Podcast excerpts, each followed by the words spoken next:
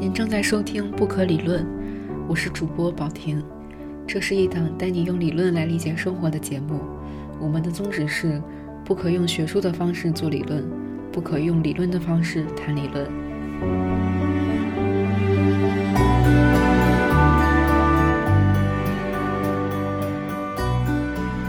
这是《不可理论》的第三期节目。我有幸请到一位嘉宾，也就是傅沃成老师，他是一个物理学研究者。在这期节目里，我和傅老师会以物理的和文学的视角去讨论复杂系统，然后又由傅老师讲到宇宙的起源以及复杂系统的衍生如何可以带我们去理解更多东西，比如一些最热的技术——人工智能、深度学习、区块链。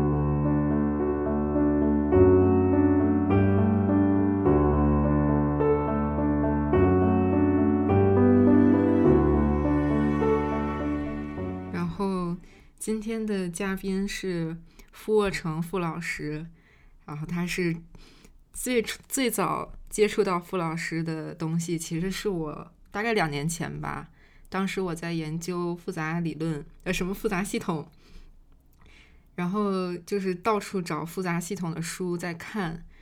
然后突然发现知乎上好像有个 live 是讲复杂系统，而且讲的特别专业，然后还去买了。然后买了那个 Live 之后，又买了两本电子书，都是傅老师写的，呃，然后也觉得特别好看，都是物理科普类的图书，呃，然后就是去年在线下活动，在那个极致俱乐部，终于见到了傅老师真人，就特别开心。那傅老师，您介绍一下您的研究领域。呃，大家好，呃，我是傅沃成，我的研究领域，呃，其实就是关于复杂系统的一些东西。说的更理论一点，其实主要是说我们做呃统计物理。所谓的统计物理，其实就是做一些一个事物，它的它在集体当中会表现出一些行为，但是它在个体中就没有这样的一些行为的一些事情。所以传统的统计物理，那么大家会想到什么气体啊，或者。经典的热力学体系，但是其实我们现在对统计物理所说的，那就可以很多，像呃社会系统啊，啊各种的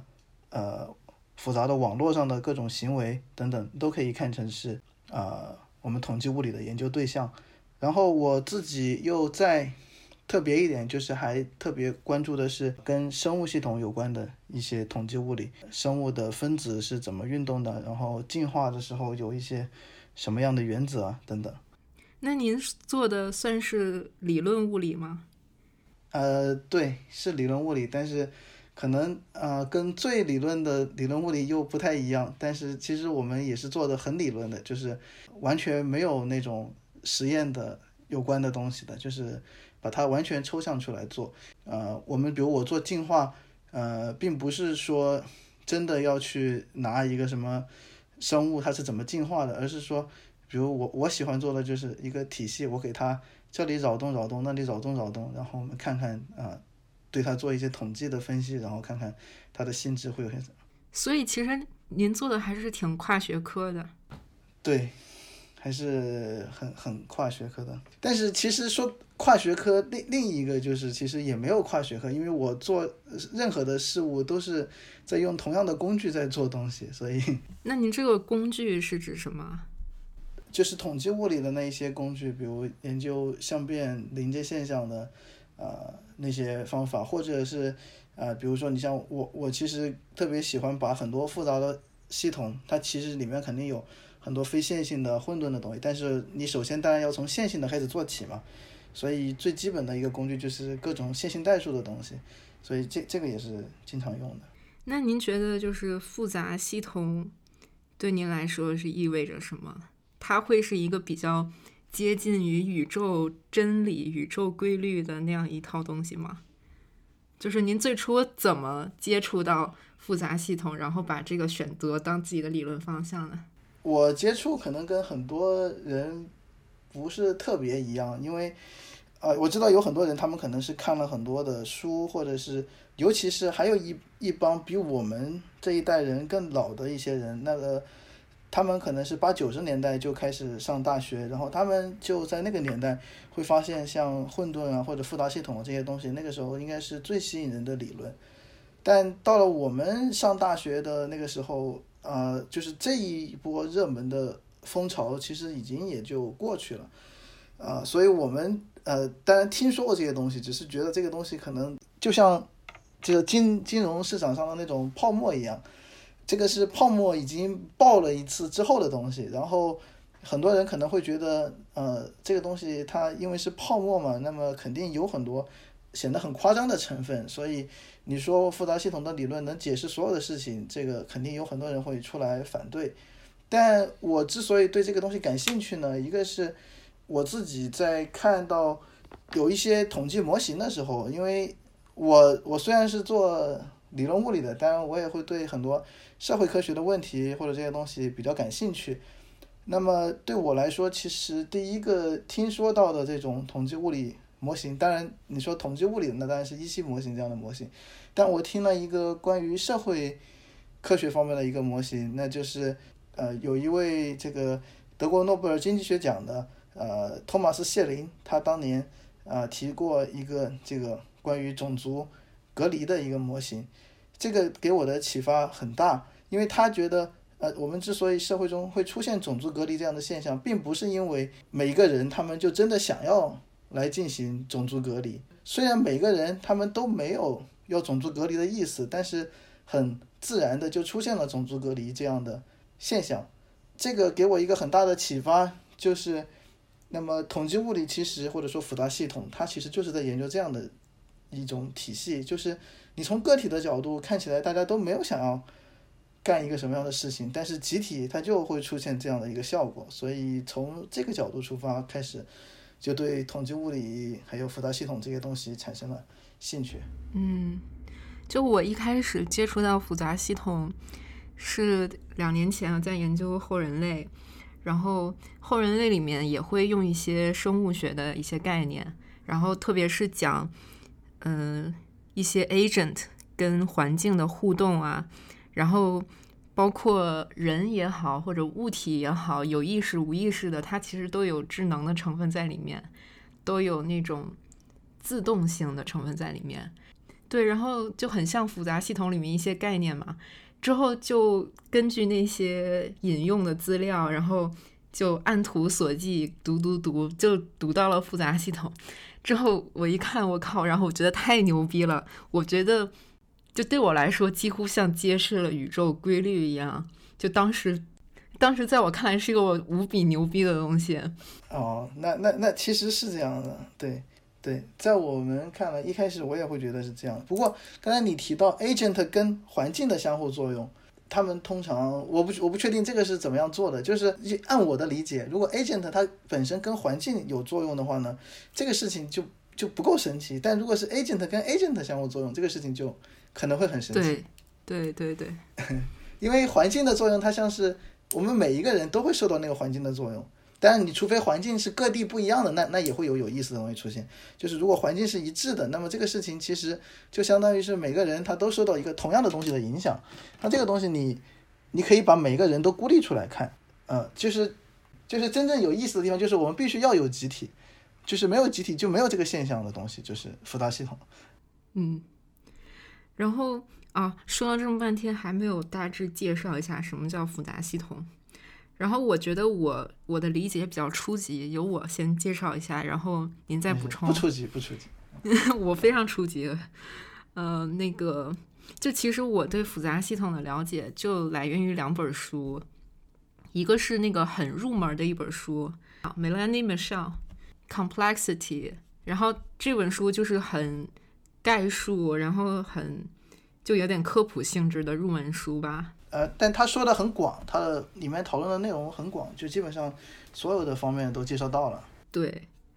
然后呃，然后他在那个书里面就写了有三个复杂系统的主要性质。第一个是 complex collective behavior，就是说所有的系统里面都包含着一些个体单位。然后这些个体单位，他们的运动是很难去预测的，然后但是会产生一种集体性的行为出来。然后第二个性质是说，signaling and information processing 这些系统产生并使用信息信号，然后来做内部的和外部的沟通，好像是这个意思啊。然后第三个是 adaptation，就说他们会有这种适应性跟进化性的过程。您觉得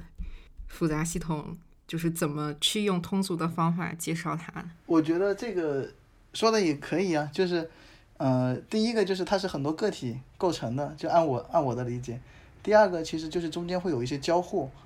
当然其实他说通过信息，当然你可以通过信息，但是，呃，你也不能说一些直接通过能量来进行交互的就就不能构成复杂系统，但主要肯定会是信息。第三点。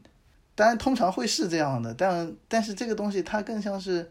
它是一个结果，它像是，我觉得只要是集体行为，它有，它它跟个体行为不同，那么它就是它就是复杂系统。比如我们说，呃，堵车，呃，你堵车的时候，这个堵车这个行为是不可能发生在任何一辆汽车身上的，就是如果这个马路上只有你一辆汽车，你怎么开都不会堵车。但是只要有了一些车，那自动的就会出现堵车这样的一种新现象。但你说在堵车这个新的现象当中，它有什么适应性或者是进化？呃，其实也很难说。对，因为米兰 Melanie Michelle 他用的那个例子就是蚂蚁嘛，就说如果你去观察单一只蚂蚁的行为，你很难观察到什么东西，它的路径啊什么都很随机的。但是一个整个蚁群的话，它就有很复杂的这种生存的结构，然后他们会筑巢啊，然后会有统一的那个行走方向啊。他是看到了事情好的一面，但其实事情也有可能有坏的一面。就比如说像堵车这样的，就是个体不可能出现这么坏的结果。你你个体的那些适应性，还有可进化性，这个在这个时候就通通没有用了。本来你可以有很好的驾驶技术，在各种转弯什么的都可以，但现在堵车了，你这些东西。都用不了了，就是它也有可能是这些能力的丧失。嗯嗯嗯，然后就是我觉得复杂系统里面，它就是让我觉得最牛逼、最让我觉得为什么接近宇宙终极真理这样的一个部分是，他讲了为什么可以从混沌和无规律中产生规律的东西。您对这个怎么看？其实混沌本身就是有规律的，所以呃。所以这个事情也没有那么的神奇，因为就是说，混沌只是我们看起来，你你表面看起来它没规律，但但是所以它最终表现出有规律的一些东西，也也不算是特别神奇。呃，你的这种观点其实很大程度上就是受到了当年这个就是我前面讲到的八九十年代的那种啊思潮的一个影响，在那个时候最有影响力的一个理论就是这种。呃，普利高津的那个呃耗散系统等等，像开放的系统当中，它啊自然的就会涌现出一些有序的结构啊等等。对，但是就是这个想法当然影响了很多人，就是完完全全的照着这样的一个想法接着做下去的，其实呃也并不算是特别多。所以就是当时我就看到这个以后，就直接把它用到我论文里了，其实。就是 emergence 这个概念，因为我就把它，就是我一我一个完全研究文学的人去看复杂系统，然后我去看它这个结构之后，就是我把它联想到的是拍纪录片的意义的产生，就是我把这个拍纪录片这个行为看作是一个复杂系统，然后从从一些随机的镜头里面就会有意义。就会有 emergence，这个跟传统的那种蒙太奇的理论是不是也是在讲这样的事情？其实蒙太奇还是算比较传统的电影理论，然后我等于是用科技理论去套用在电影上面。嗯，我比较把它看作是整个复杂系统，它其实是一个有自己那叫怎么说 self organization 的那种，就像一个生命体一样，它自己有生命。它不是说我一个导演拿着摄像机我就去控制它，而是就是摄像机有它自己的生命，然后被拍的东西有它自己的生命，然后所有这些 agent 互相作用之后，然后就可以有一个 emergence，然后产生纪录片需要达到的意义。当时就是写了这么一个论文。从 emergence 这个的角度来看，呃，其实它的在这个定义里面还有一个很关键的东西，其实就是呃跨尺度。当然，我们其实前面讲个体、集体。其实也已经表现出了这样的一个意思，就是集体是在一个更大的尺度上来看的一个事情，个体是在一个比较小的尺度上。那么 emergent 就是这种个体的行为最终会导致在更大的尺度上出现出某某种现象等等。对。那所以，比如对您来说，复杂系统最关键的一个概念是什么？比如对我来说，可能就是 emergence。呃，emergence 它它当然是很重要的概念，但是。呃，它它不能指导我们来分析什么问题，就是就是物理学家会觉得，呃，我们需要一些可以计算的东西或者是什么的。emergence 它它它这个东西是没法算的，对。如果你从要一个东西能算的一个角度，可能会是对称性，对，因为对称性其实跟 emergence 也是有也是有关的。如果对称性破缺了，那么它就有可能会出现我们刚刚讲的这样的 emergence 的。现象。是这样的，因为我当时是一个对复杂系统一无所知的人，然后我去理解它，第一是通过蚂蚁的那个比喻嘛，也不算比喻，就是蚂蚁的那个例子，然后再一个例子就是原包自动机，原包自动机它就是一个，呃，好像是写定一个程序，写定一个规则，对，它是规则确定的，然后对。但是它有随机性在里面，就是一个点，然后它周围的另一个点。它是一个很混沌系统，嗯，它的规则也是确定的。我就是我说的是那个生命游戏，这个我得要去看一眼。就是生命游戏里面可能是有一定的随机性的，但是你像 Warframe 的那本书里面，其实他介绍的就是那那些就是他编号的，从从一到二五五的那些，好像应该都是没有带随机性的。这这个东西重要的一点在于，它不管它有随机性还是它只是混沌，它可能都会产生出很复杂的现象。嗯，对，因为我看到我说到这个原包自动机，是因为看到您写说原包自动机好像会产生四种结果。它是这个是 Wolfram 它那个四个分类，嗯。啊，原包自动机分四类，我补录一下，这四类分别是第一类。不管从怎样的初始条件出发，最终将演化到固定的沉寂状态。第二类，最终将演化到一些特定周期出现的图样。第三类，将出现极端依赖于初始条件的混沌状态。而第四类最为有趣，不像第二类那样陷入周期循环，也不像第三类完全陷入混沌，它处在周期和混沌的边缘。然后，然后好像最重要的一类是那个。混沌临界态，就是很就是很复杂的那一种，对混沌边缘。您能不能介绍一下什么叫混沌边缘？然后这这种混沌边缘状态是不是复杂系统里面最最有能量、最值得探讨的一种状态？还是怎么去理解它？它确实是很很重要的一个状态。我我们其实先从前面我们刚刚就是你问我觉得这个。复杂系统里面最重要的一个概念是什么？然后当时我说可能会是对称性，呃，我们就从从这个意义上来讲，呃，就是对称性它本身，呃，为什么我们说对称性就是我刚刚讲的 emergence 有关的东西呢？因为你首先可以想象有很多很多的 agent 或者是就是这些个体嘛，它本身他们每个人。都可以有随机的选择，我我可以朝任何一个方向来运动。你想象一堆蚂蚁没有任何的组织，那么它每个都可以朝任何一个方向运动嘛？那这个时候，你你转一个角度来看这一堆蚂蚁，它还是在朝着任何一个方向运动。就是这个时候，你不管站在哪个角度来看这个蚂蚁，它都是对称的。一个没有任何组织的系统，它是有最大的对称性的。对，如果当中产生了一些。啊，自组织的，或者是产生了一些新的秩序，比如里面有有的蚂蚁，它开始变成了领导，然后开始，或者说有的蚂蚁它开始向另外的一些蚂蚁靠近，那么这个时候你出现的这种规则，变得越多，这个系统它就会变得越来越有序。有序的时候，就伴随着它的一些对称性的丧失。呃，比如说，呃，假如说这个蚂蚁开始知道了食物在哪个方向上，那么这一群蚂蚁就会朝着一个方向去运动。那么这个时候你会发现这个系统就不对称了，有一个方向特别的特殊。那这个时候我们就说对称性被破坏了，对称破缺了。那么这个时候就涌现出了一些呃复杂的行为。那么所以从这个角度来看呢，我们说呃 emergence 它。在物理上，它意味着就是这种对称的破缺。那么，类似的，我们来看这个混沌边缘，它也是类似的。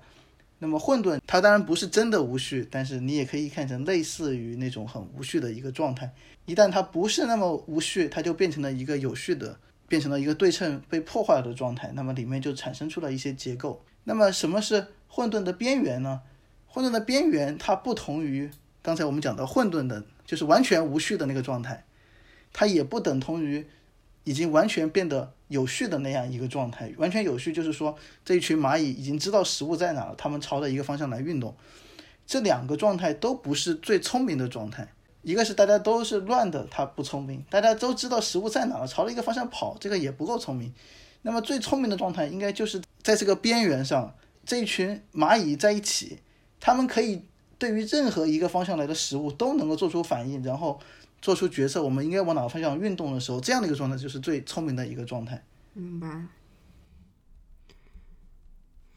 嗯，那你您可以说说复杂系统跟我们所谓的智能或者人工智能有什么关系吗？呃，它不需要有关系，就是首先是我们先要说一下这个东西，对，因为它是这样的，因为我们实现智能可以有很多种方法，我们。不一定需要用到呃复杂系统的方法来实现人工智能，很有可能有一些简单的方法，它就能够做得非常的好。呃，因为计算机它本身它的计算能力是远远超过人类的，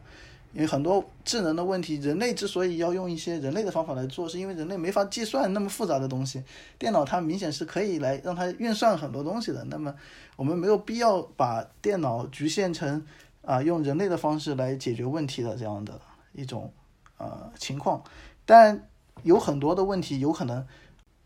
复杂系统的一些思路能够为优化呃人工智能系统的设计提供一些帮助啊等等。我说这个是因为看到，呃，还是《Complexity》那本书里面讲到说，呃，就是哥德尔艾舍尔巴赫这本书里，他有把大脑活动跟蚂蚁那个活动做类比。然后我看到您的那个新书里面也写到，就是大脑与鸟群也做了类比，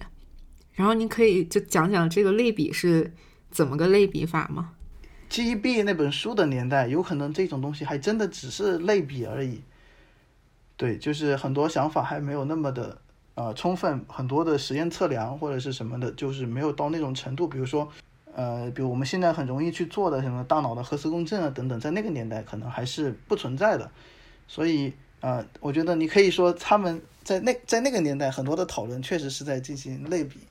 但是我们到了现在，呃，我觉得还来说这个只是类比就已经是不是有点有点太谦虚了，这已经不是类比了，而是它就是一回事，就是就是从统计模型的角度，以及从啊他们在。这种刚才我讲到那个混沌边缘，其实它就是一个临界态嘛，就在两个态之间转变这种临界态，它的临界态的一些呃特征，一些用来刻画临界态的这种临界指数，那么也会发现它们有很相似的地方。那就是鸟群它的工作，它的状态是什么？大脑的工作原理又是什么呢？呃，我我们在这里其实关注的一个很重要的一点就是鸟群它。它需要做出很多的响应，就比如说外界突然来了一个来了一个捕食者，或者是外面有个障碍物，那么呃这个东西显然需要在整个鸟群里面要做出反应，而不是简单的只是一两个鸟它知道了就行。那么这样的一个信息在这个鸟群里面是怎么样传播的？那么整个鸟群里面，呃，一个鸟跟另外一个鸟它们运动的方向。还有运动的速度之间存在的一些关联，他们会满足一些统计的特征。那么类似的，大脑同样也是面对着很多的输入的数据，那么大脑也不停的要做出各种的决策。那么大脑它又是大脑，它里面有很多的神经元，然后神经元之间的信号的传导同样会有一些类似的一些法则。最关键的一点就在于，不管是大脑还是鸟群，它们都有一个很好的好处，就是他们在做这些呃选择的时候，其实都是很很节省能量的。我这个鸟群，那么我现在本来是朝着一个方向飞，然后现在要换一个方向。他们在这个决策过程中，其实耗费的能量是非常非常少的。大脑也是这样，就是大脑首先大脑的耗能是非常高的，但是大脑的耗能提上去之后，不不会说大脑我今天在计算一个东西的时候就耗能特别多，那么我今天在看电影，那么耗能就特别少。就是说，大脑虽然耗能很高，但是大脑不管在干什么任务的时候，它耗能都是这么多。呃，就是说明它它跟任务是不依赖的。这个特征它其实也是一个临界的一个特征。就是您说这个让我想到两本认知科学的书，因为之前在读一些后人类的东西的时候，他会很强调无意识或者非意识这个东西，就说不管人也好，还是东西也好，一块石头也好，任何东西它都有呃 unthought 或者 non-conscious 非非意识的那个层次，然后这个层次它是耗能非常低的。呃，您刚刚说的那个做反应的，让我想到有一本书叫《Freedom Evolves》，是那个一个认知科学家加哲学家叫 Daniel Dennett 他写的。他说，他说人的自由意志是一种物质的东西，然后这个人的人的自由意志到底是什么？它就是一种大气式的，然后跟环境去。互相交互，就是环境给他一个东西，然后他立刻做出反应，这样是一种进化式的。然后我想到的另一个例子是，早年一个认知科学家把这个事情拿出来做例子，就是说有一个年轻的海员，他当时在一个战争中，他是一个完全没有经验的人，开着一艘已经坏了的船，然后在一个很紧急的情况下要离开那个战场。然后按理说，他的经验是完全不会让他开把这个船开过那个海峡的，而且那个船都还坏了。但是 somehow 他就是靠那种临临机应变，然后就真的开开出去了，就这个事情就成功了。所以我在想，是不是这种事情，它就是大脑的一个，嗯，最把效率最优化做出的一个反应。对他肯定是有这样做，所以这个也是我现在在研究的一个一个问题，就是大脑到底是通过什么样的连接才让它变成呃这样的一个情况的？呃，但前面你提到任何的东西它都有一个这种呃意识或者什么，这个让我想到了呃一个关于这种啊意识的一个理论，它叫这个呃。信息整合的理论，啊，它的英文缩写是 IIT。那么这个理论它就是说呢，它，呃，一个系统，它它把意识定义为它能够整合的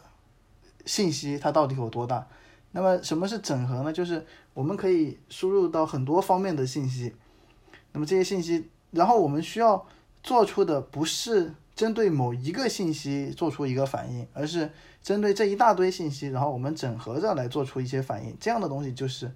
呃，在这个框架下所定义的意识。呃，比如说我们手机上，我们可以去搜索去哪里吃饭，然后你要搜天气什么的也是可以搜到的。通常来说，你让手机去搜这些东西的时候，它不会把这些所有的信息全部给整合在一起。比如说，它不会考虑，比如说下雨，那么它就不应该给你推荐一个露天的地方去吃。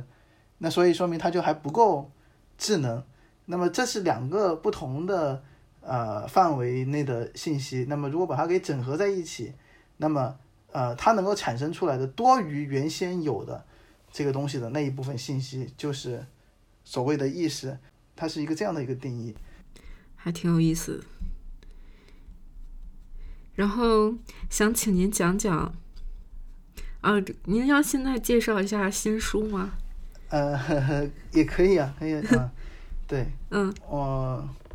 然后因为您之前已经写了两本，我不知道是不是就这两本啊，一个是临界，还有一个是写在物理边上。啊，我不知道其实还有好几本小说。哦哦，还有好几本。嗯，嗯就这这几本书，它是按照一个大概什么脉络，然后怎么就是，然后又产生了现在这一本。写第一本是写在物理边上，那个其实没有特别的什么东西，一个就是我之前回答了很多知乎的问题，然后知乎就说，呃，整合在一起出一本就是回答的问题的这个合集，呃，但我觉得那样也不太好，就是我大概新写了一半左右的内容吧。那本书其实主要是关于这种集体行为的很多讨论，就在都在呃写在物理边上那本电子书里。又过了一小段时间，因为我自己研究的一个进展，然后我去，然后我就开始了解到这个关于临界，其实也是我们刚刚讲的这种对称破缺，了解到这个相关的领域，在复杂系统这一些人到底在做一些什么样的事情。那么，呃，所以那个就写了临界。呃，出这一次出版的这一本，那么现在暂时定的标题叫做《宇宙从何而来》，这个标题也是呃中文标题也是写的这个巨大无比。其实这也不是我的这个想法，呃，当然我也想不到有什么很好的标题。其实我是希望有一个本是纸书，不对，这本是电子书是。纸质书，对，这本是纸质书。那么这本这个从何而来这个东西，就是他呃这个编辑他们想到的。当然我其实写的是呃 emergence，对，就是他把这个 emergence 就又强行翻译成了这样的一个让大家能懂的一个东西。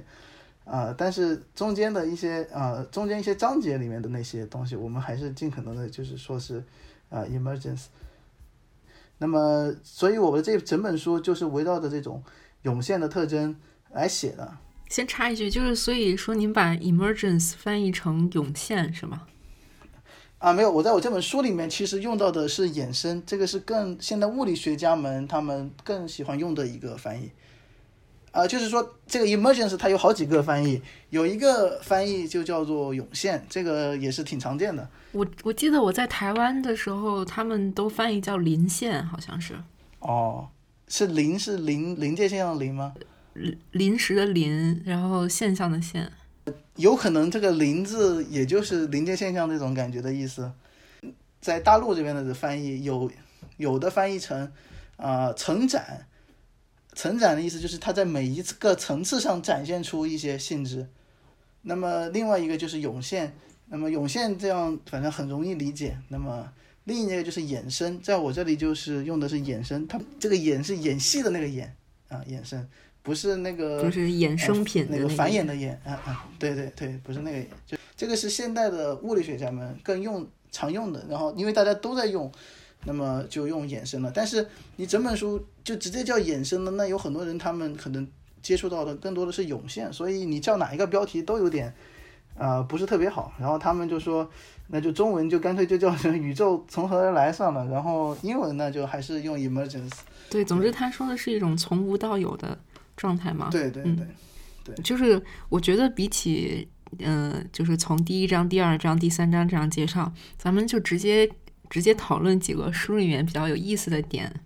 嗯、就是就是您提到说结构是非常重要的，就是首先能介绍一下结构是什么意思吗？然后它为什么重要呢？啊，结构就是呃，比如说我们盖一栋楼，那么这个楼就有就有它的一个结构。呃，它为什么很重要呢？就因为你结构决定了，那么呃，你所有的我们看到的各种结构，它其实就建立在我们看到的各种建筑物，它就建立在这样一个结构的基础上。那么研究结构，我们研究的它也不是说就研究一块砖的性质或者一根钢筋的性质，结构的性质我们研究就是一个集体的性质嘛。我们假如说看一个建筑物，那么这个建筑物它在各种扰动，比如说地震的时候它会怎么垮啊，它也就决定了。就是结构一旦决定，那么基于这一个结构在外界的各种扰动下产生的激发等等，也就都决定了。那么这个结构是不是稳定？这个结构是不是呃可以呃抵抗这个地震，或者说这个结构是不是可以有一些自动的修复、自动的调节等等，也就都决定了。所以、呃这是为什么结构很重要，因为结构它也是一个衍生出来的性质，它不是一个个体所能表现出来的性质。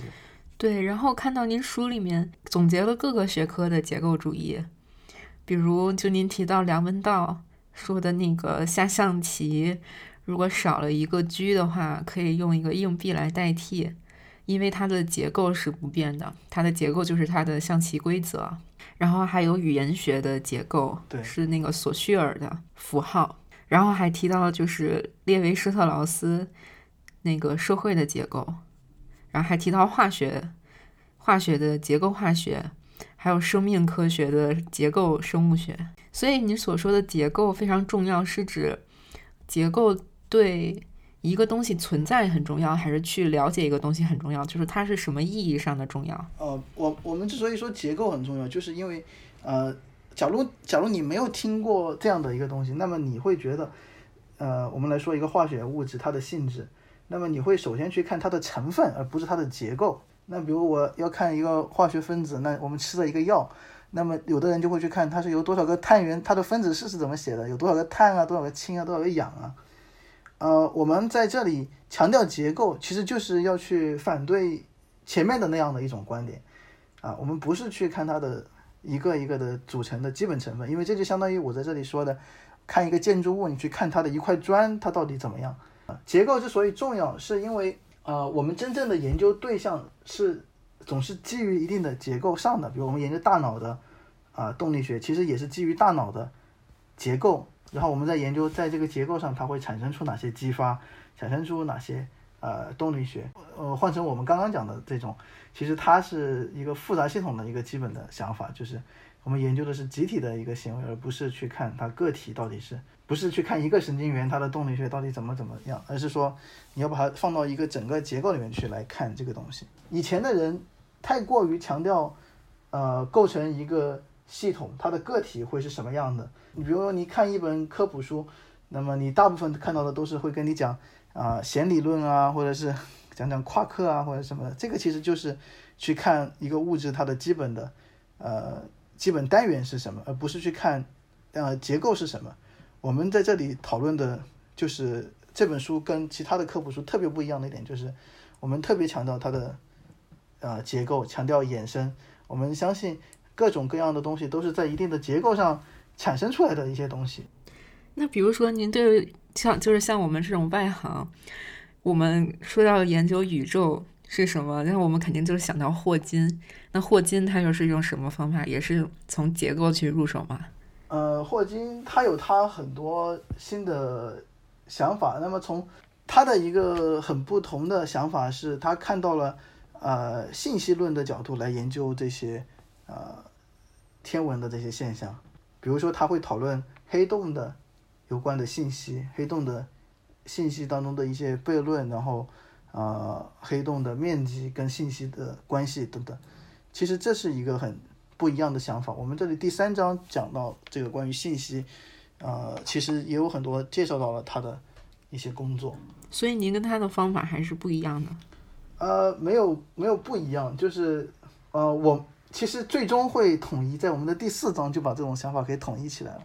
就比如说，呃，霍金他觉得，呃，比如他用黑洞的角度来，他用黑，他关注于黑洞的信息。那么在霍金的理论当中，这个啊信息它跟黑洞的表面积是一回事的。那么为什么黑洞的信息会跟表面积会是啊一致的呢？这个就有点奇怪了，因为你可以想象一下。我们假如有一个纸盒子，那么这个纸盒子里能装多少东西呢？应该是跟这个纸盒子的体积是有关的，而不是跟它的面积。那么如果我们一个纸盒子它的呃信息只跟面积有关，那么你可以想象一下，那么我们其实是相当于把这个纸箱在当做一个笔记本一样，我们把信息全写在它的纸盒的表面上。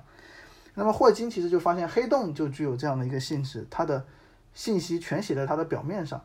那么我们在第四章介绍呃这种宇宙的衍生的时候，其实就用到了霍金的这种想法。那么我们想象，假如有一个黑洞，黑洞的表面上写着很多的信息，就像一个纸箱，它表面上写满了信息。那么我们关心的是它的内部会出现什么样的结构。那么我们相信一个宇宙也就是这样子产生的。一个宇宙它也像一个黑洞一样，它的表面上写满了信息。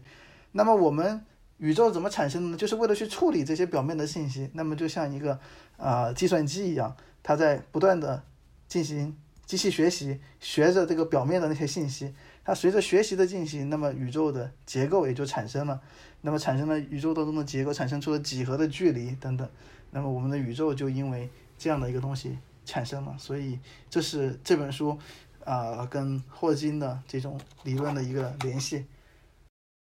嗯，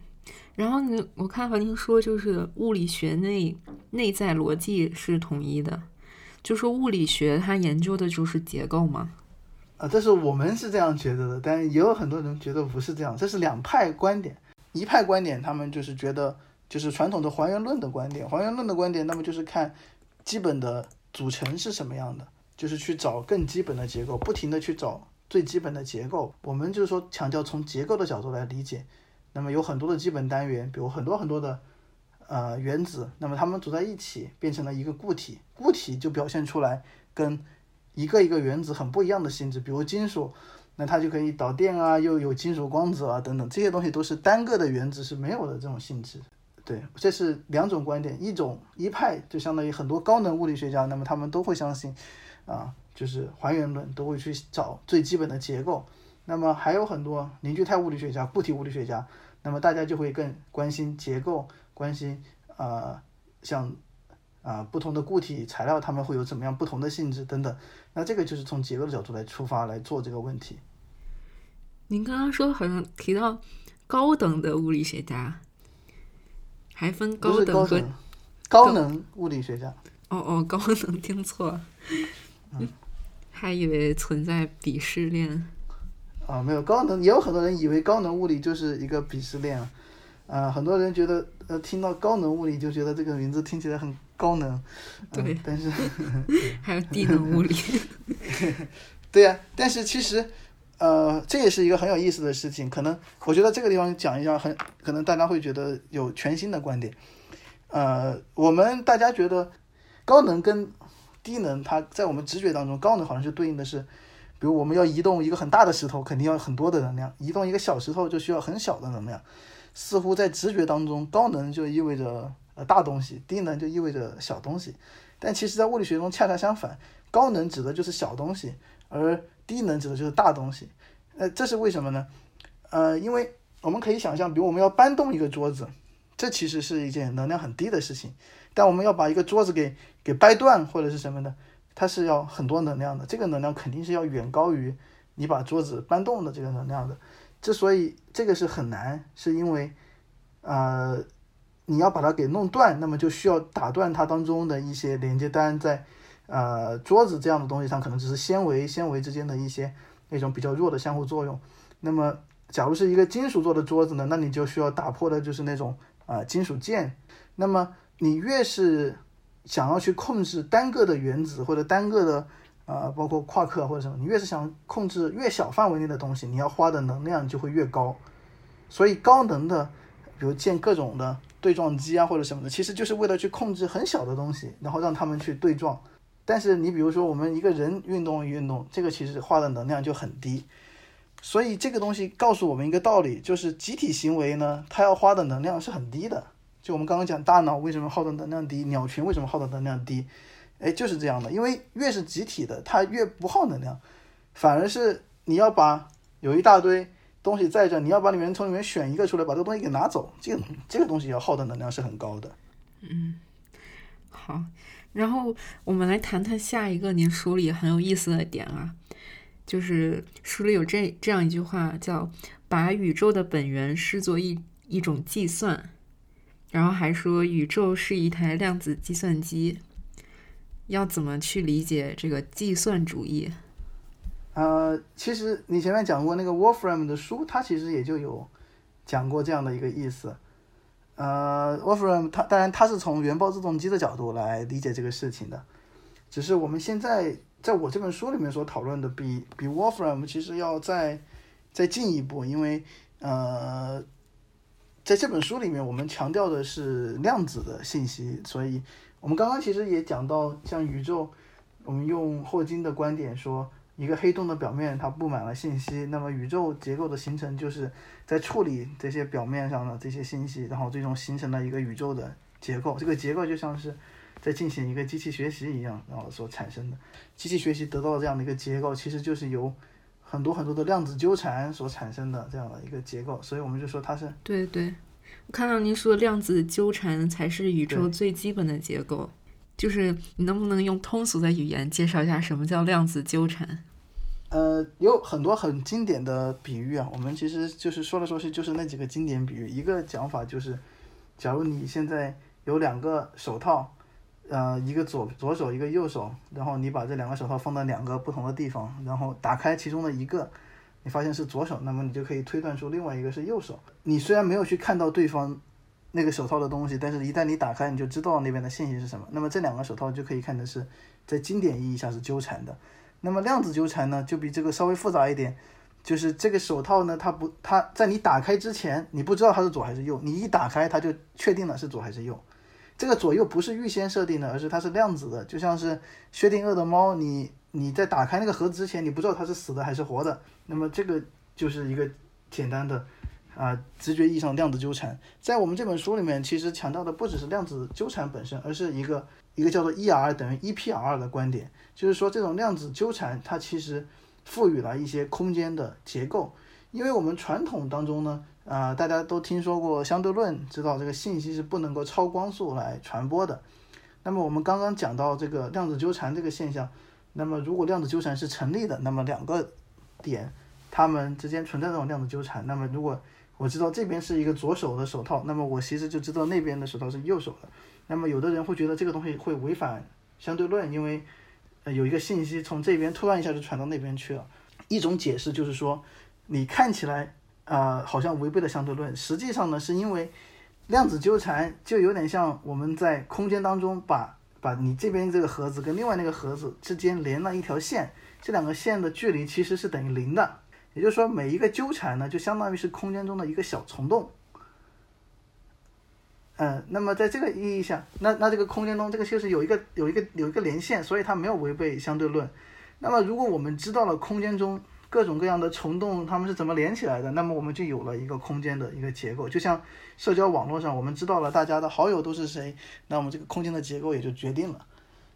所以我们其实想要知道的就是这样的结构，空间当中的几何结构是怎么形成的。那么从信息的角度，那我们就得到了一个大致的观点，它就是从外面的信息，我们要要学习外面的信息，然后就逐渐形成了现在空间当中这样的一个结构。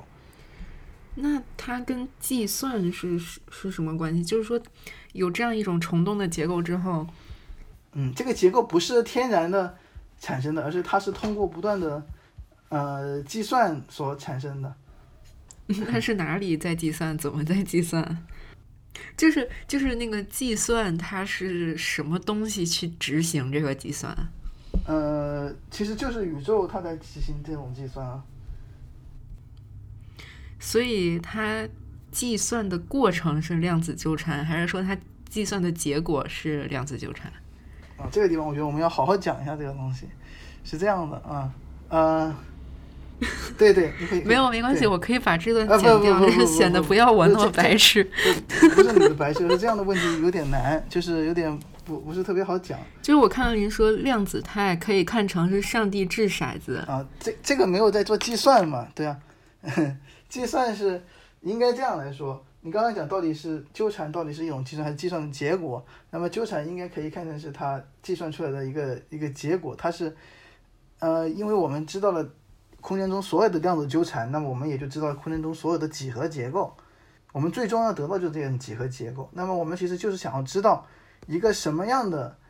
一个几何结构可以最方便的来处理这个宇宙表面上的那些信息，就相当于我们有一个计算机，你在不停的训练一个神经网络来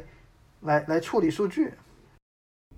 我大概懂您的意思了，就是它其实跟比如机器学习是一个道理，就是它慢慢的计算，然后慢慢的向一个最高效的一个东西去靠拢。对，就是这样的一个感觉，最后得到了一个但是最高效的那个结构就是量子纠缠结构嘛。呃，就是量子纠缠结构，它只是一个很基础的东西，就像是我们网络上的社交关系一样。但是我们最后要得到的是，呃，能够最有效的传播信息的一个社交关系。哦，对，就是说，信息传递的最短距离就是虫洞，是是这样吗？呃，对，但是那个只是说一个局部的嘛，就相当于我我们两个人现在正在正在沟通，那么我们就建立了一个两个人之间的一个连接，这样的一个连接，它跟呃我们刚刚讲的这个呃量子纠缠也是类似的，但是它只是一个连接而已，我们最终要得到的不是我们两个人的，而是宇宙中任意两个人的连接。我们想要知道宇宙当中任意两个人的连接，它到底是。跟这两个人的，就是这个距离到底应该要怎么样来处理？它到底中间存在多少的量子纠缠？它到底是跟着一个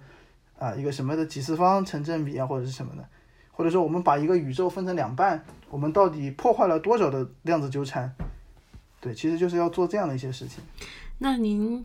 我可能又要提一个很外行的问题，就是就是您说的这种宇宙生成的过程，跟宗教会有关系吗？就是比如说，您研究这个之后，会觉得上帝就存在吗？或者上帝就不存在吗？哦，在我这本书里面，我就最后讲的都是上帝是不存在的。那么我们在这本我在这本书里面，至少呃，从好几个方面，就是说有批评一些。不那么好的一些过度解读吧，我们也不是说我们批评宗教，而是说我们觉得有一些宗教在过度解读一些东西，比如我们包括像熵增加啊，那么我们就讲到有一些宗教把这个看成是这个因为熵增加，所以必须要有一个神存在，然后才让世界维持了秩序。我们比如我们就会批评这样的观点，就有点就是说这个有点太过了。其实宇宙也可以有自组织啊，有什么的对，尤其是你知道了这个呃复杂系统这种涌现的东西之后，你就会更觉得。啊，这个东西就是，就是在没有没有神的情况下，那么个体当中自动的就出来了这样的一种集体的性质、集体的组织。我觉得这才是你你了解到复杂系统之后会感受到的一个最有意思的地方。所以复杂系统是真的是从无到有，宇宙也是从无到有，是他自己产生的。这个问题又是一个很难的问题啊。对。我这样我这样说好可能太简单粗暴了，但是肯定是从无到有。但是你是说，在它之前又是什么或者什么？但这一类的问题，很多人就会说这样的问题是没有意义的，等等。我看看书里面还有什么，就是书里面还有什么比较亮点的吗？我自己觉得他他，我觉得整本书都是亮点。呃，对，呃，客观的来讲，它它每一章的亮点的地方是不一样的。对，其实其实智能这件事还想跟您再讨论更多一点，就是比如说那个图灵测试啊，我看您也写到了。对，就是能不能用你就是这个衍生论来解释一下什么叫智能？呃，我其实有一些解释，就是一个解释，其实我觉得挺，就是我们首先刚才讲，其实刚刚已经提到那个叫做混沌边缘的那个事情。那么其实智能，我在这本里面书里面其实有讲到一个东西，就是说，呃，智能它意味着就是说不是去做出某一个选择，或者是什么，而是说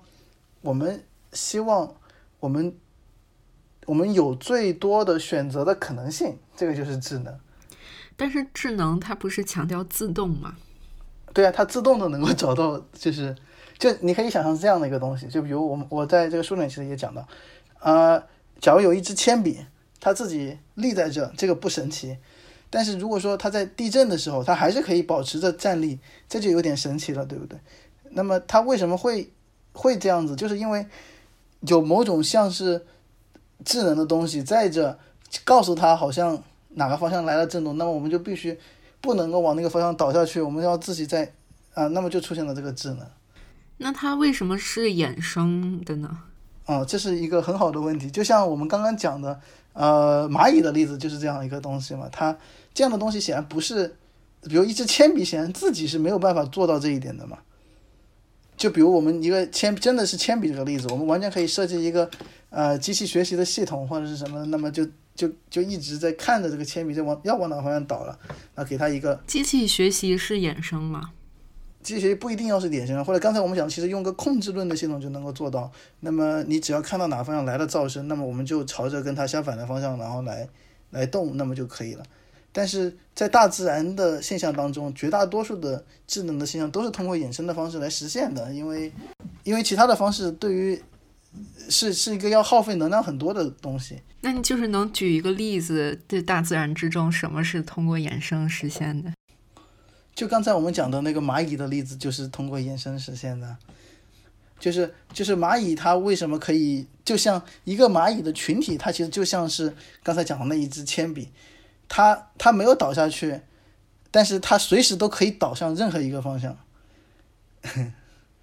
对，就是最聪明的状态，它不是完全无序的状态，也不是那个蚂蚁已经找到了食物的方向的那个状态，而是在这个之间，他们做好了一个可以朝任何方向的食物走过去的那样的一个状态。那就是您这种学说对，比如现在编程、人工智能去做，就是去做电脑的人工智能这方面有什么指导意义吗？它指导意义其实还挺多的，只是很多人可能就是就是他们不一定有发现这样的一个事情。像 让他们发现一下。啊，不是，就是有有的人他们已经知道这个有什么联系了，但是不是说所有的人他们都能够知道这个事情。像我觉得。这个东西跟现在人工智能系统的一个最大的联系就是，呃，人工智能系统我们现在其实，这个对于我们理解这个深度学习是非常重要的一个事情。呃，深度学习它最神奇的地方不在于深度学习能够解决这么多问题，深度学习最神奇的地方就在于。深度学习它看起来是在完成一个不可能完成的任务，因为深度学习随着这个网络深度的加深，这个网络一个网络变得越深，它里面的参数就变得越来越多。但是其实数据量，当然现在我们说是大数据，但是大数据的这个量它并没有增加到那么多。呃，深度学习它是在一个数据量很有限的情况下，让模型变得很复杂。那么我们通常会觉得。呃，本来事情不复杂，但是我们用了一个巨复杂的模型来理解它。就比如这个事情就是一个很简单的东西，那么啊，有的人他们会故意把这个问题复杂化，然后弄的东西来分析。那么通常来说，这样的分析肯定是不对的。就是你通过一个更复杂的模型来理解一个简单的事物，通常会会把问题给复杂化。但是深度学习真正神奇的地方就在于它不会复杂化这个事情。那么为什么它不会把这个问题给复杂化呢？就是因为。深度学习它总是能够找到一些很基本的、很基本的原则或者是什么这些东西啊。那么在深度学习当中，它它是怎么实现这样的一个东西的呢？就是因为它的中间加了很多的一些优化，包括它在训练的时候用到的一些随机梯度下降，或者是在训在调整它的权重的时候可能用到了一些啊正则化的方法，还有很多很多的技巧。那么这些东西就可以帮助深度学习啊，虽然。这个模型很复杂，但是它仍然能够找到哎很简单的答案。那么这个东西跟我们在讨论这个智能的东西的时候，其实也是很有联系的。所以呢，呃，在我看来，我们的这个呃关于临界的这些讨论，它最关键的一点就是可以告诉我们为什么深度学习会有很好的泛化能力。刚刚都聊到人工智能、机器学习、深度学习。那就接下来该聊聊区块链了，就是 因为其实就是刚接触我，因为我现在工作也跟区块链有关嘛，然后就刚接触到区块链的时候，觉得他说的这些东西其实就让我感觉很熟悉。首先他说去中心化就非常的德勒兹，然后然后又有各种就是系呃系统论、信息论的一些东西。嗯，然后就假如说我们先暂不讨论它实际落地应用，就只说理论上区块链这个东西本身，您觉得它有什么价值吗？或者是就是您怎么用物理的这种方法去看待它？啊，对你前面讲到去那个去中心化这个事情，但是去中心化这个问题在，嗯，我其实之前有讲过一些关于这种的。一些讨论就是说，在什么样的问题当中，我们应该要去中心化；在什么样的问题里面，我们不应该去中心化。当时我举到一个例子，就比如说，我们想象一个城市的交通，假如这个城市呢里面的人，他们的偏好就是我们每个人就生活在这个地方，那么我们就就每天呢就在这个呃周围买各种东西的话，那么这个时候这个就是去中心化的。那么在这样的一个，如果我们要要让这个城市的交通变得更好呢，我们就应该花钱去弄很多的小巷子，然后让大家在这个小巷子当中穿来穿去，变得很方便。这个就是最明显的去中心化的情情况。但是如果比如说这个城市里面有一些啊。有有一些也不一定是那么的中心化的一些点，就比如说它可能有一些桥梁，那么这个桥可能你每个人你你凡是要从这个城市这一边走到那一边，你总得要经过这个桥。那么有这样的一些东西存在的话，那么那就显然就不是最严格上的呃中心化，呃去中心化。呃，真实的世界当中肯定不可能是最极端的完全去中心化的，或者完全啊不去中心化的。对，其实有人说去中心化反而是低效的。中心化在大部分场景下都是高效的，呃，这个这个说法也是不对的。像我觉得去中心化肯定是更高效的，就是说，你看你在做一个什么样的问题上，就是呃，你可以这样来想。我们刚刚还是讲刚才修修桥这个例子，那么肯定我我把钱花在去弄一些小巷子，这个肯定是很省钱的。我如果要去修一个桥，那肯定是要更花钱的。那么在很多的真实的系统里面也有类似的情况，比如说你说大脑里面我要来。做有一些连接，那么一个连接，假如就连接的是很近的两个神经元，那这个肯定是很很方便的，那就就不要花什么能量。但如果我需要把两个距离很远的神经元给连起来，那中间还得连一条线，那在一条线这个中间这样的一个轴突中间就肯定需要很多的啊细胞器啊来运送能量啊来弄这些东西，那肯定就要耗很多的能量，所以这个时候成本肯定就是高的，所以所以这其实是一个数学问题。就好比一张网上有很多个点，然后怎么走路程最少？对，对对，不不是怎么走路程最少，就是，呃，这里有两个成本，一个是你讲的这个路程最少的这个东西，但这个东西不是我我刚刚不是我刚刚讨论的成本，我刚刚讨论的是我们要把这个网络连起来要花的一个成本，呃，这个时候肯定是去中心化的时候是成本是最低的，这个是是是肯定的，就是。因因为我们的最终目的只是要把网络连起来就行，那我肯定就把最近的连一连，那最后网络就整个连起来了。对，但是如果我们要考虑你刚刚讲的，如果我们要考虑信息的沟通，沟通的一个成本，那这个时候肯定就不一定是把近处连起来，这个时候成本是最低的了。所以您从一个物理学家的角度是怎么看待区块链的？您觉得它就是未来像大家吹的那样，就是相当于互联网那么重要的一个技术吗？我觉得这个从物理学的角度不能理解这个事情，啊，所以我也不是从物理学的角度来理解这个东西的，对，因为 那你是怎么理解的？从物理的角度，他不会觉得这个东西会，他他肯定没有觉得这个东西能提供什么比啊互联网更多的东西嘛，因为他的确没有，就是因为物理学家，我觉得从物理学的角度很难理解像信用啊这样的东西它的价值，对这个东西。至少我现在还没有想到怎么从很难去统计学上去评估它。呃，对，或者说呃，当然也有一些评估的方式，比如你可以定义出一些有有有有人用一些像自旋玻璃等等的理论来来做这样类似的一些东西。但是总体来说，呃呃，这个东西的意思就是说，你也可以看成是一个描述共识的一种东西。就比如说，假如有有的时候交易，我们有一个人要买，有个人要卖，那这个时候。那如果一个人正好是买，另外一个人正好是卖，这两个人这个交易就可以进行。那么有的时候可能会出现那种三角形的情况，有三个人出来交易，那么有两个，然后就会出现有点像物理学里面的一种，你没有办法匹配三个人，三个人就是两个人的时候正好一个买一个卖，这个是可以匹配的。那你三个人突然撞到一起去，那这个时候你就没有办法来匹配这样的问题了。你你你你三个人之间啊。就总之就就就会有问题。就是总体上来讲，我觉得区块链的价值，呃，它更像是一个金融的问题，不像是一个纯粹物理的问题。它的价值主要就在于你要相信像信用啊、呃凭证啊这样的东西，它本身是有有价值的。很多人会忽略掉这个本身的一些价值，他们就看到他们喜欢看到一些实实在在的东西，比如。呃，看到一栋房子，但是他们没有想到，比如说为什么我们现在，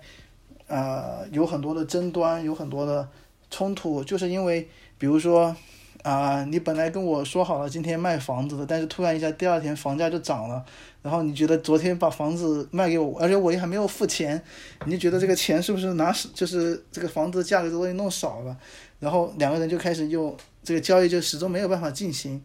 啊，区块链就提供了一种把交易变得很标准化的一个东西，所以它显然是它本身的价值，那那比如说在刚才这个例子里面，至少这个房价的。涨幅，那么就肯定就是这个区块链的一个价值。但是，就是我不知道您对实际区块链产业有没有关注啊？就现在存在一个问题，就是很大家都说区块链真正落地的应用，至少最近可能两年都实现不了。对它的应用，就是它有很多应用，现在就是说只是也只是一个理论上的应用，就是比如说更快的。就是其实现在有一些实际的应用，只不过都是比较线上的那种。比如说，就其实其实我有在用，就是打打一个游戏，然后它里面，呃，你跟一个网，就是区块链公司那个网站，它是提供游戏里连接账户。然后比如说我打一把刀塔，我赢了，然后我就能通过那个智能合约就得一件装备。这个以后肯定会是这个样子的。呃，不光是游戏，甚至我觉得所有的那些。啊，你坐飞机的里程啊，你的各种的呃，你去超市里面买的积分啊，然后呃这些东西都会变成，但是就是它跟我们传统的那种中心化的储存比，难道不会比如说耗电量更大吗？就比如说我们现在用用支付宝、用银行手机银行转账，就其实已经挺方便的了。然后我们如果说都换成区块链的话，可能就是整体的那个耗耗电量啊、速度啊都会更慢。对，所以这个问题是存在的，就是这个东西就是因为区块链它本身还存在的一个东西就是呃。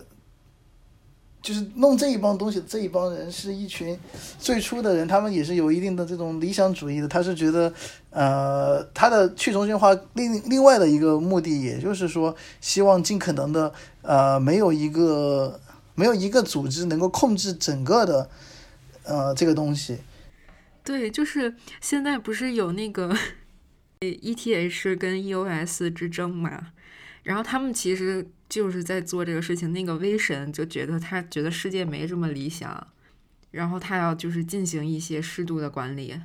但是那个 EOS 的创始人 BM，他他们两个就在网上论战嘛，就是说他还是相信，呃，就是他会自己优化的。其实我觉得 BM 说的那个他很像一个复杂系统，就是说他自己好像就有点那种衍生的感觉。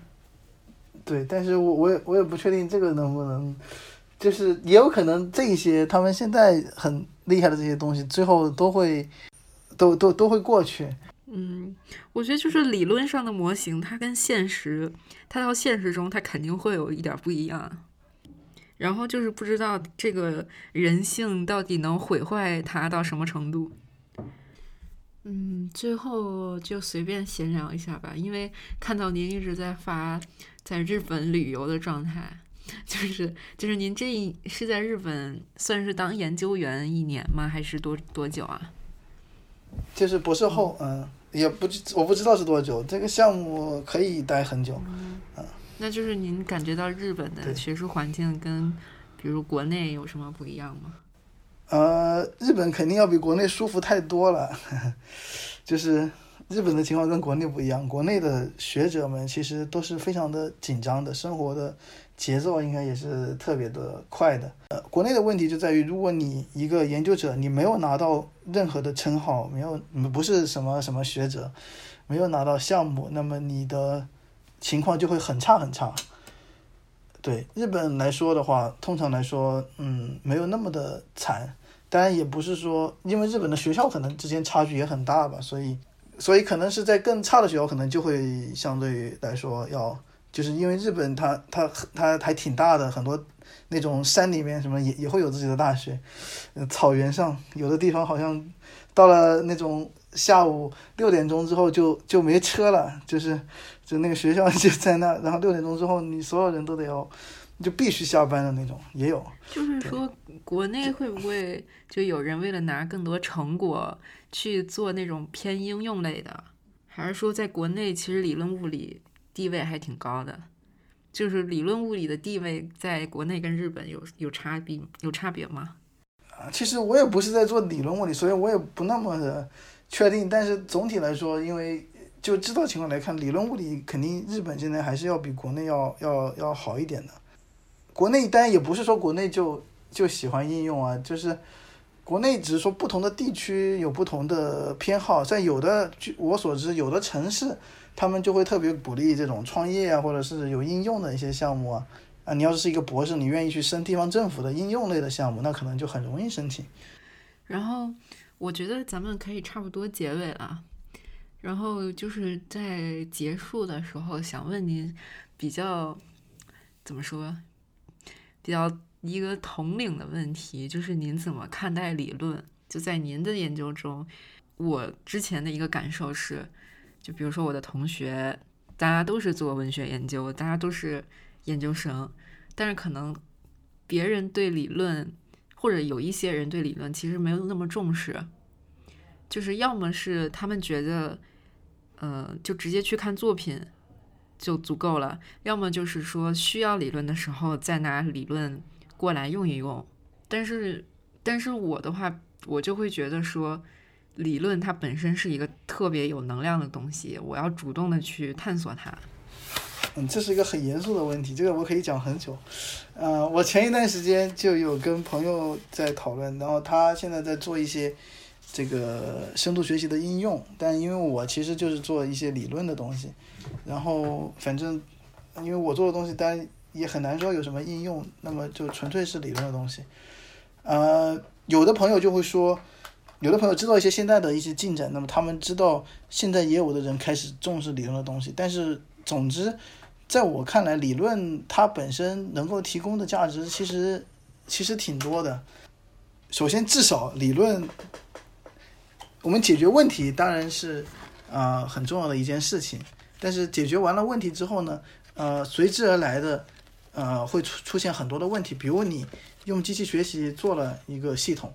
那么你至少你会想要知道。你这个系统在什么样的情况下有可能会出错啊？有有可能会被人攻击啊？那么这些问题其实就都会变成啊理论的问题。我们刚刚将刚刚提到这个，比如说复杂系统里面，呃，我们讲到它有比较好的呃泛化的能力。那么这个东西其实就是呃跟深度学习系统里面的这种攻击的问题等等，它其实就是啊有联系的。所以呃。当然，在目前来说，大家只是看着这个解决的这个问题，那么，呃，还没有人去想到，就是说，比如有人专门来攻击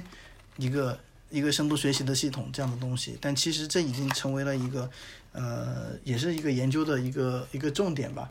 就是理论它不但要研究这个东西在什么时候能够应用，还会研究这个应用的局限或者什么的可能在什么地方。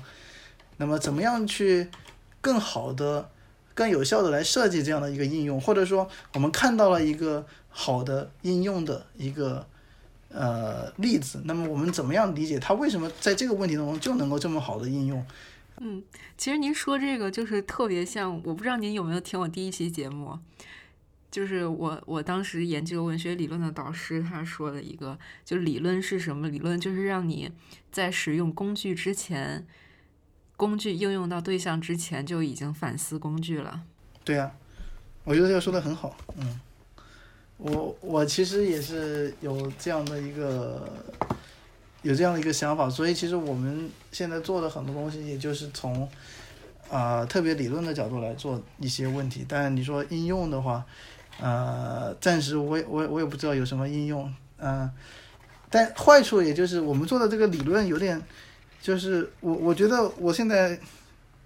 就是前一段时间，我想清楚一个问题之后，我感觉我好像就明白了很多很多的道理，感觉什么东西都能，就是，然后觉得好像所有的问题都可以用我这个东西来解释，然后就觉得，对我当时读到复杂系统的时候，我就是这个感觉。我觉得可能物理学，甚至说物理学，可能真的是物理学或数学吧。就是可以解释一切事物的，嗯，但是显然肯定这样也不是对的，就是我我觉得这个可以解释所有的事情，但是实际上我也知道它的局限在哪里，但是，但我还是觉得这个东西可以解释很多的事情，就是这样的。嗯，就是您发现了理论的能量。但也没有发现它有什么能量，但我至少我我能理解很多东西，我觉得我的这个理解可以打通很多以前的一些观点，把很多以前的一些想法给给联系起来，就有了我这一个想法呢，那之前的很多东西就就变成呃都可以由这个东西推出来，但这个东西的问题就是现在大家也不不指望大家看到这样的理论，你还是得要有一点。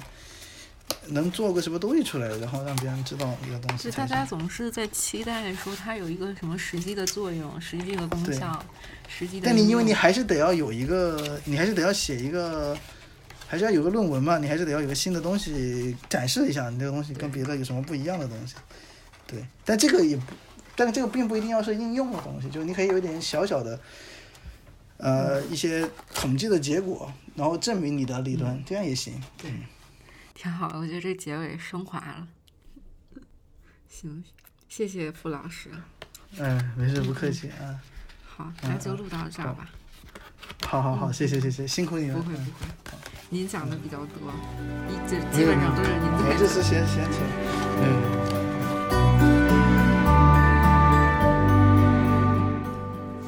如果您对本节目有任何反馈建议，欢迎发送邮件到不可理论的拼音全拼 at outlook.com，